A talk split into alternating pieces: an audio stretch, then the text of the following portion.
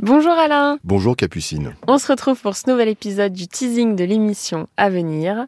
Et j'ai cru comprendre que tu avais une question à me poser avant Ah, qu'on nos démarre. auditeurs sont inquiets. Je voulais savoir, on en est où au niveau de la porte où monsieur est enfermé depuis des heures Alors, monsieur est bien évidemment libéré, il n'y a aucun souci. Ah. Mais j'ai une question pour toi, Alain. D'accord Parce qu'en fait, on a un problème avec notre porte, puisque moi, si je la ferme de l'extérieur, Oui, monsieur est coincé à l'intérieur. oui. Est-ce C'est que... Ce qui t'arrange finalement. Oui, non voilà, c'est très pratique. hein. Pourquoi tu veux changer Euh, bah, non, mais parce que quand même, c'est pas, c'est pas non plus le plus convenable pour D'accord. habiter. Mais nous sommes locataires. Est-ce que c'est nous qui devons démarcher un serrurier ou on doit appeler notre propriétaire Alors d'abord, tu préviens ton, ton propriétaire qu'il y a un souci de serrure. D'accord.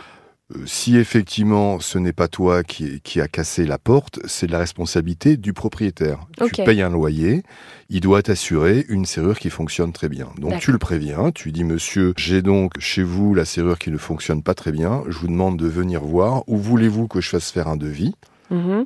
Je peux appeler un serrurier, là encore une fois, surtout pas les trucs dépannage, Ah non, non, ouais. surtout Ah pas non, bah ça, on- un magasin physique, Mhm. un surveillant en bas de chez toi. Comment voulez-vous qu'on procède, monsieur le propriétaire Je vous fais faire un devis, vous l'acceptez. Et, euh, voilà, tout simplement. Ok. Non, mais Ok. c'est super simple quand tu l'expliques comme ça. hein. Bah. Bah, je sais pas, j'espère. je prends note. Je te remercie. Et alors, on va passer maintenant au nerf de, De la notre guerre. de la guerre. Tout à fait. Mais tu me tiens au courant pour la serrure. hein. Évidemment, évidemment. Euh, Et tu vas nous parler du cas de Anthony et sa femme qui ont eu un énorme problème de fibres. Alors, Anthony et sa femme sont boulangers. Un matin, la femme d'Anthony se fait démarcher par téléphone pour souscrire à une offre de fibres. Bon, c'est plutôt intéressant. Ça peut aller beaucoup plus vite sur Internet. Et quand on est professionnel, c'est quand même très pratique. Mhm.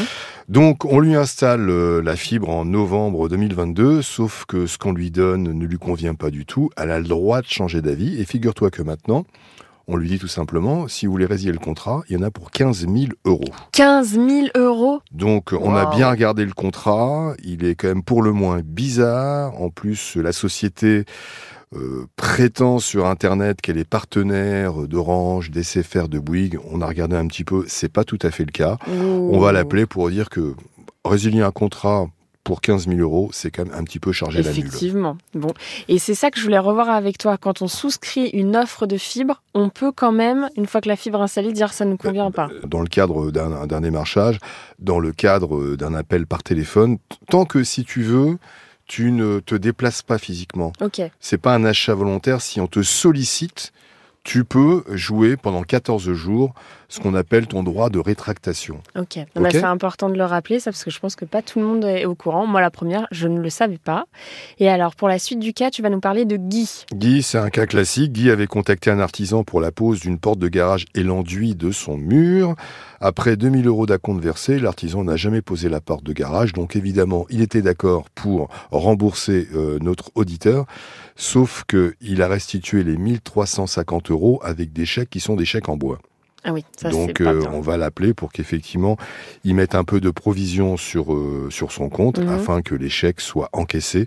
Je rappelle qu'il faut pas trop s'amuser à faire des chèques en bois, c'est un délit. On, Oui. on doit, quand on fait un chèque, on doit avoir de l'argent sur son compte. Ok, eh bien, je te remercie Alain et je te dis à bientôt, 9h sur RTL. À bientôt Capucine, et tu me tiens au courant pour la serrure. hein. Évidemment.